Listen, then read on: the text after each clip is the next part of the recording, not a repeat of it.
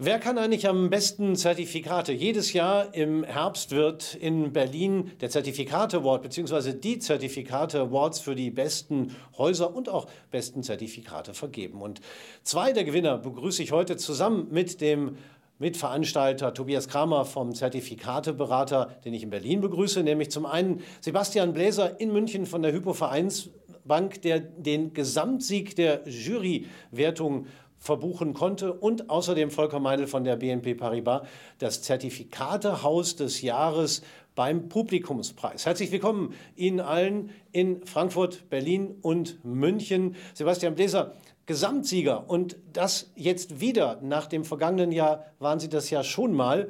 Ähm, wie fühlt sich das an? Ja, natürlich freuen wir uns darüber, ähm, zumal wir im vergangenen Jahr uns den ersten Platz noch teilen mussten. Äh, in diesem Jahr dann konnten wir tatsächlich uns auch deutlich absetzen und einen deutlichen Gesamtsieg erringen. Es ist das erste Mal für uns und das auch noch zu den Jubiläums Award. Von daher besonders erfreulich und ähm, kann gerne so weitergehen.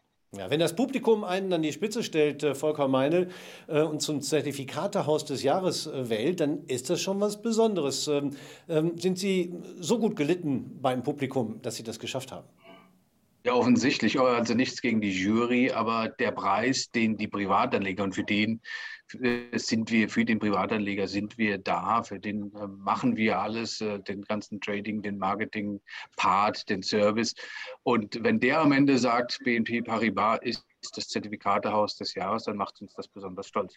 Ja, und Tobias Kramer ähm, vom Zertifikateberater, Sie organisieren all das, was notwendig ist, um die besten Zertifikate, Häuser und Zertifikate herauszukristallisieren. Diese Aufteilung, die wir bei dem Preis haben, nach Jury und nach Publikum, die gibt es ja eigentlich na, schon fast immer. Hat die weiterhin ihre Berechtigung? Total.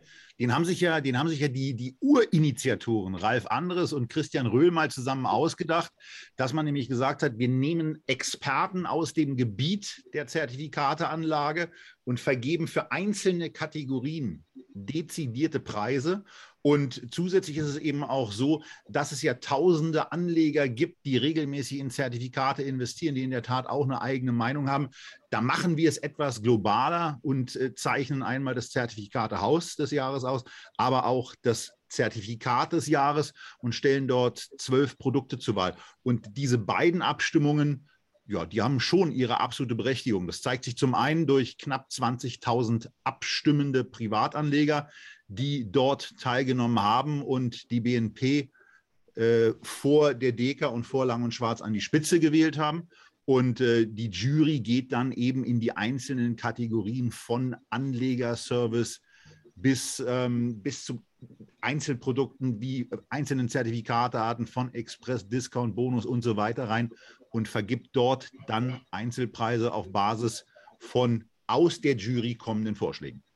Sebastian Bläser, der Markt der Zertifikate ist groß, wie wir wissen. Es gibt da den Primärmarkt, wo auch Berater eine große Sp Rolle spielen. Es gibt auch den Sekundärmarkt, wo Selbstentscheider direkt äh, die Zertifikate erwerben. Und wenn ich es richtig verstehe, Sie sind in beiden Bereichen ganz gut vertreten. Ja, genau. auch durch den, beim Zertifikat Award wird durch die Fachjury werden die verschiedenen Kategorien abgedeckt, die möglichst den Gesamtmarkt repräsentieren sollen, also die äh, bestimmten Kategorien, die eben relevant sind am Zertifikatemarkt. Und hier ist es so, dass wir äh, tatsächlich in allen Bereichen eigentlich ähm, sowohl nominiert waren, also wir hatten von allen Emittenten die meisten Nominierungen, nämlich neun von zehn, aber eben auch hier aktiv sind und deswegen als Emittent sehr universal aufgestellt sind und sowohl eben im äh, Sekundärmarkt, aber auch im Vertrieb und Primärmarkt als deutsche und europäische große Filialbank entsprechend präsent sind. Und das war sicherlich auch hilfreich für den Gesamtsieg, äh, weil dann in den einzelnen Kategorien entsprechend Punkte vergeben wurden, die dann zum Gesamt, zum guten Gesamtergebnis beigetragen haben. Mhm. Was waren denn Zwei Sachen würde ich da ganz gerne ergänzen. Nämlich einmal das, was äh, Sebastian Bläser gerade gesagt hat, dass die Hypo-Vereinsbank wirklich in den Einzelkategorien sehr, sehr kontinuierlich gepunktet hat. Äh, und zum Zweiten im Übrigen auch etwas, weil Volker Meinl vorhin auf die Jury angehoben hat.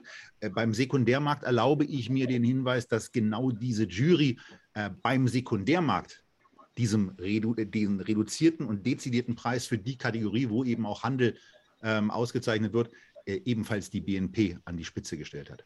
Ja, und äh, interessant ist natürlich auch zu wissen, ähm, wo die Schwerpunkte im vergangenen Jahr lagen.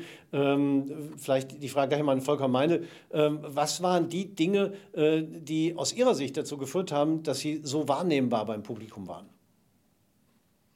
Ja, wir zeigen traditionell eigentlich eine, eine, starke Präsenz, was insbesondere im Servicebereich betrifft, sondern wir, wir, haben beispielsweise fast, fast jeden Tag haben wir ein, ein Webinar, eine Sendung, wir haben täglich Newsletter, wir haben Weekly, wir haben wir haben auch für den Print, wir sind im TV. Das heißt, äh, wir versuchen schon sehr visibel über alle Kanäle zu sein. Wir sind auch auf allen Messen, wenn sie denn stattfinden äh, oder dann eher Online-Messen. Und wir haben von der Produktseite her aufgestockt, gerade im US-Bereich, also die US-Basiswerte. Wir haben hier sehr viel, weil wir gesehen haben, dass hier ein, ein unheimlicher Drang hier zu US-Basiswerten eben den Teslas und Co. ist. Also wir haben Visibilität, wir haben eine konstante Handelsqualität, wir handeln und nicht nur wir handeln, sondern wir sind da von 8 bis 22 Uhr und das tatsächlich. Das heißt, wenn Sie bei uns um 21.45 Uhr anrufen, dann bekommen Sie nicht irgendwo eine Hotline, sondern wirklich Produktmanager, die Ihnen Ihre Fragen beantworten. Und ich glaube, in der Summe all das ähm, erhöht natürlich die Wahrnehmung und, und, und das zeigt eine gewisse Rundumqualität. Mhm. Und äh, die Schwerpunkte bei der HVB im vergangenen Jahr, Sebastian Bläser, haben Sie Dinge im letzten Jahr anders gemacht als in den Vorjahren, die eben dann gut ankamen, bei der Jury in dem Fall? Ja, man kann es tatsächlich auch in den Juryentscheidungen sehen. Beispielsweise sind wir das erste Mal im Bereich Anlegerservice äh, aufs Podium gekommen. Das hat uns besonders gefreut. Das heißt, auch hier unser Engagement in dem Bereich, auch bei uns natürlich die ähm, äh, Erreichbarkeit zwischen 8 und 22 Uhr gewährleistet, aber ähm, ansonsten auch viele Maßnahmen wie Webinare, wie äh, umfangreiches äh, kostenloses Marketingmaterial, was sicherlich zu der Entscheidung beigetragen hat.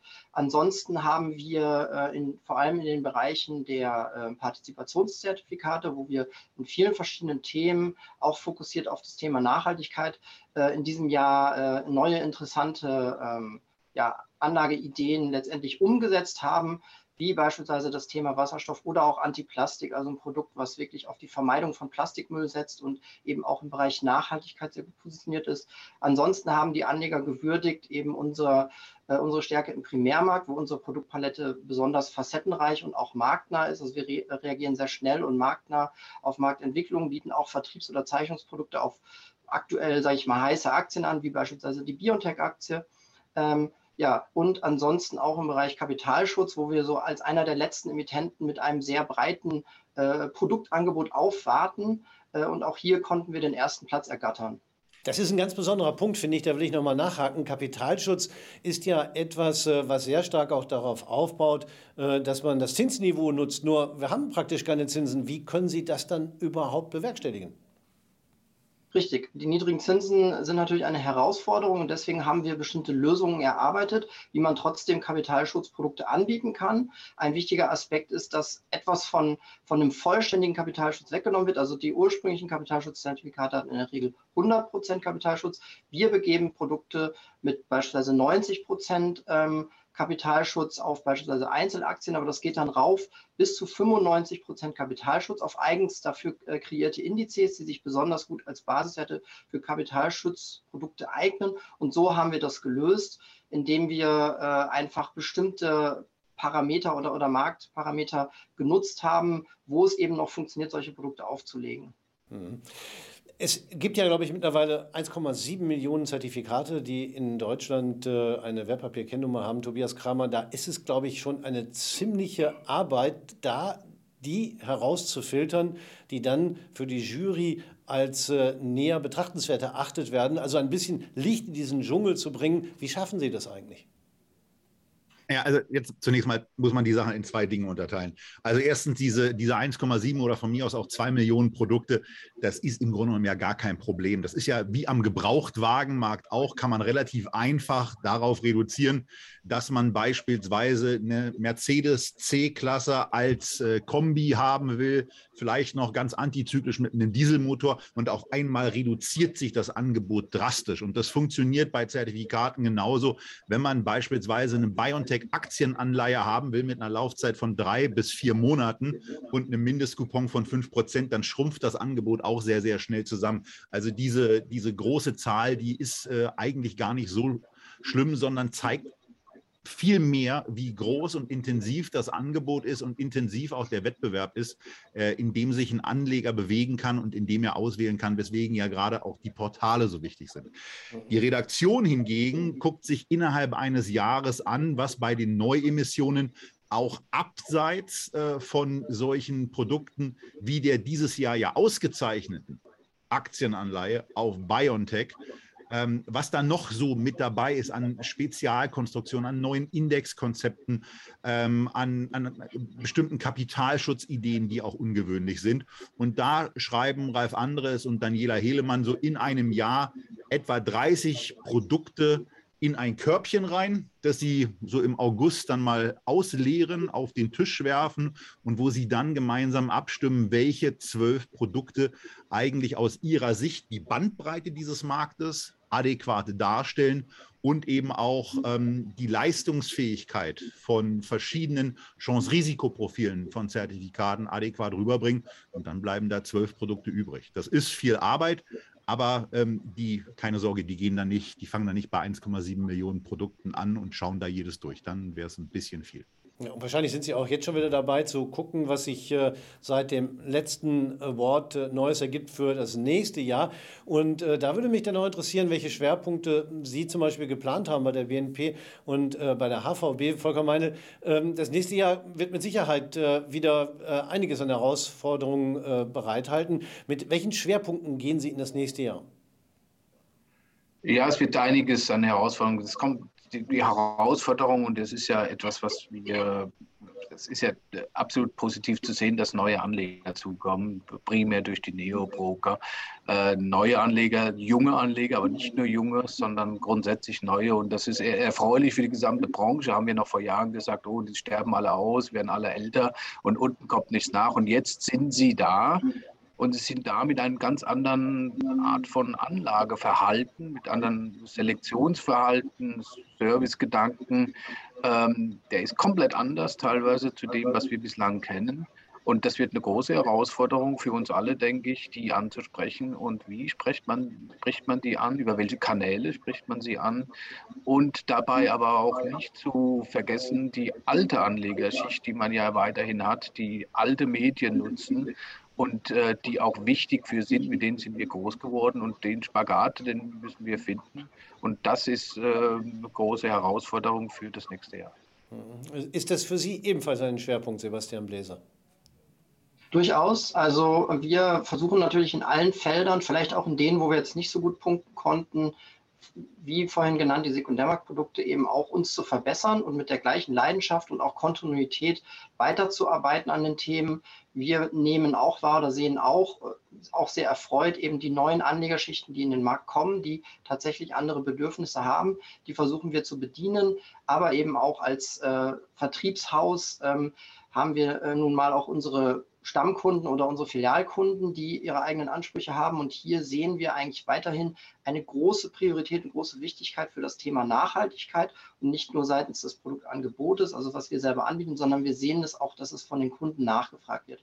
Also unter dem Stichwort ESG die Produkte, die dort begeben werden. Ich hatte vorhin schon genannt, beispielsweise ein Produkt Antiplastik oder eben Wasserstoff, aber natürlich auch grüne Technologien.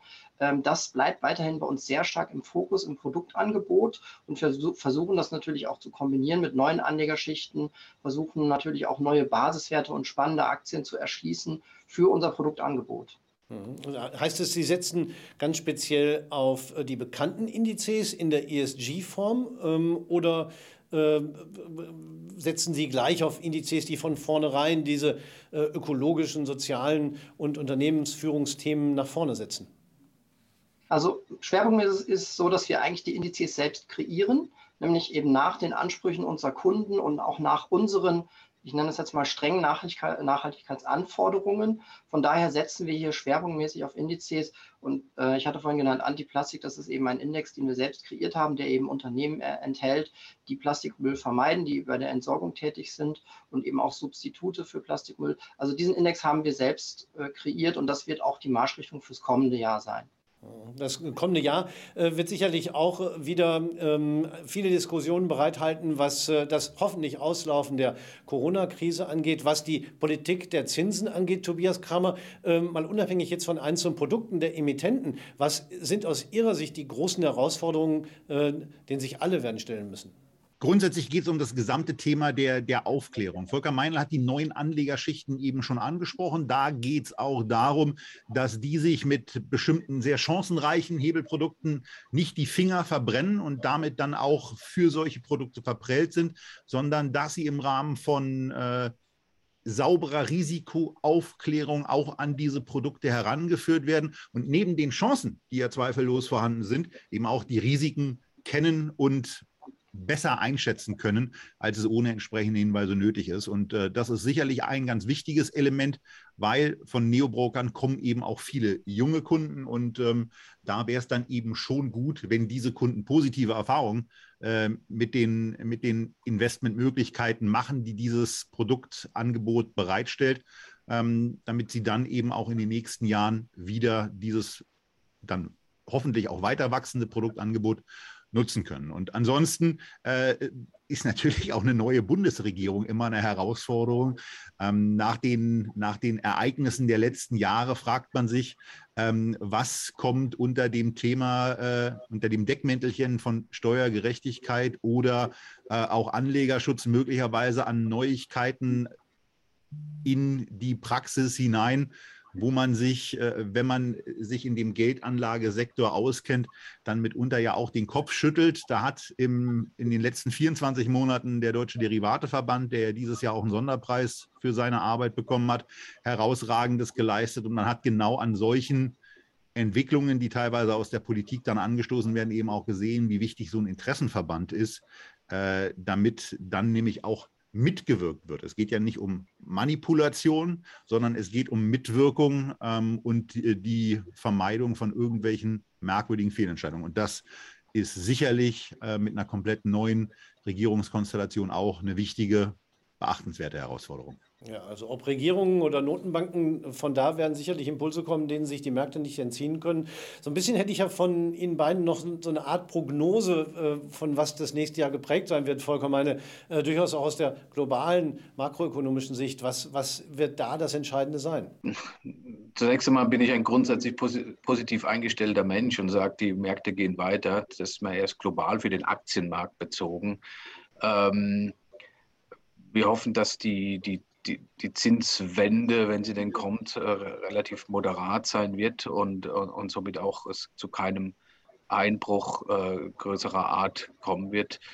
Ähm, ansonsten, ähm, ja, was ist vom nächsten Jahr zu erwarten? Also ich kann mir vorstellen, dass wir weiter viel Turbulenzen gerade im Ölpreis haben werden, äh, dass die Tech-Aktien weiter ganz oben stehen werden mit all ihrer Volatilität, aber mit einem klaren Trend weiter nach oben und dass der Trend, den wir jetzt ja schon sehen, dass die, die Tech-Aktien international gesehen die, Klassik, die Klassiker zumindest mal als, als Basiswerte für Trading-Instrumente wie eine BASF, eine Siemens, Bayer äh, ablösen wird, also wenn es nicht schon längst abgelöst sind. Also diesen Trend werden wir weiterhin äh, auf der Produktseite sicherlich sehen. Und ansonsten hoffen wir natürlich auch, dass wir uns im nächsten Jahr bei diesem Interview wiedersehen zum einen und vielleicht auch wirklich live wiedersehen. Stichwort Corona ist vorbei. Ja, Sebastian Bläser, können Sie das so unterschreiben, was die BNP da sagt?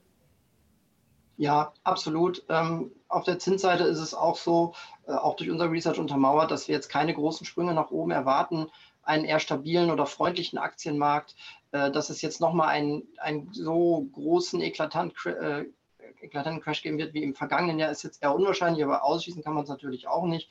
Und ähm, ja, ich ähm, sage es nochmal, das Thema Nachhaltigkeit wird wohl, glaube ich, und das ist ja auch gut so, weiterhin eine große Rolle spielen. Ähm, die Umstellung, das ist eine große Herausforderung. Es wurde gerade genannt, ja auch, dass äh, wir einen Politikwechsel haben, aber eben auch die Transformation äh, zu regenerativen Energien. Das ist eine, eine, große Leistung sowohl für die deutsche Wirtschaft, aber auch global. Und wir wollen dabei sein mit äh, entsprechenden Produkten und Produktangebot und äh, das über die Filialen entsprechend anbieten, aber auch eben den Selbstentscheidern und Privatkunden. Und das ist, glaube ich, ein sehr großer übergeordneter Trend, der uns noch lange begleiten wird. Ja, also und einen hätte ich an der Stelle auch noch, wenn wir schon bei Ausblick auf das nächste Jahr sind, dann können wir ja zum Ende dieses Gesprächs auch sagen, ich freue mich auch, wenn ich, wenn ich jeden einzelnen der heutigen äh, äh, Teilnehmer wiedersehe in, in diesem Gespräch. Wenn es andere werden, dann hat die Jury ähm, und eben das Publikum entsprechend entschieden. Aber ich würde ganz gerne noch einen Wunsch loswerden. Denn äh, trotz der 1,7 Millionen Produkte gibt es ja auch Sachen, die aus irgendwelchen Gründen fehlen. Und es gibt ja so ganz kleine, ganz kleine Unternehmen, wie Novo Nordisk, wie Samsung Vorzugsaktien, wie Taiwan Semiconductor oder auch Tencent. Und da wäre es total schön, wenn für diese sehr kleinen Unternehmen die nur mehrere Milliarden Börsenwert haben, auch ein Produktangebot da wäre, wie es äh, bei Alibaba, Amazon, Apple und so weiter eigentlich selbstverständlich ist. Also da geht auch beim Produktangebot noch ein bisschen was und ähm, so exotisch sind diese Basiswerte auch in den Portfolien deutscher Anleger auch nicht. Und da gerade auch bei dividendenstarken Papieren das eine oder andere Angebot zu haben, ähm, bei Tencent gibt es, wenn ich das richtig verfolge, im Moment eigentlich nur einen Anbieter, der da regelmäßig eine gewisse Produktpalette herausbringt.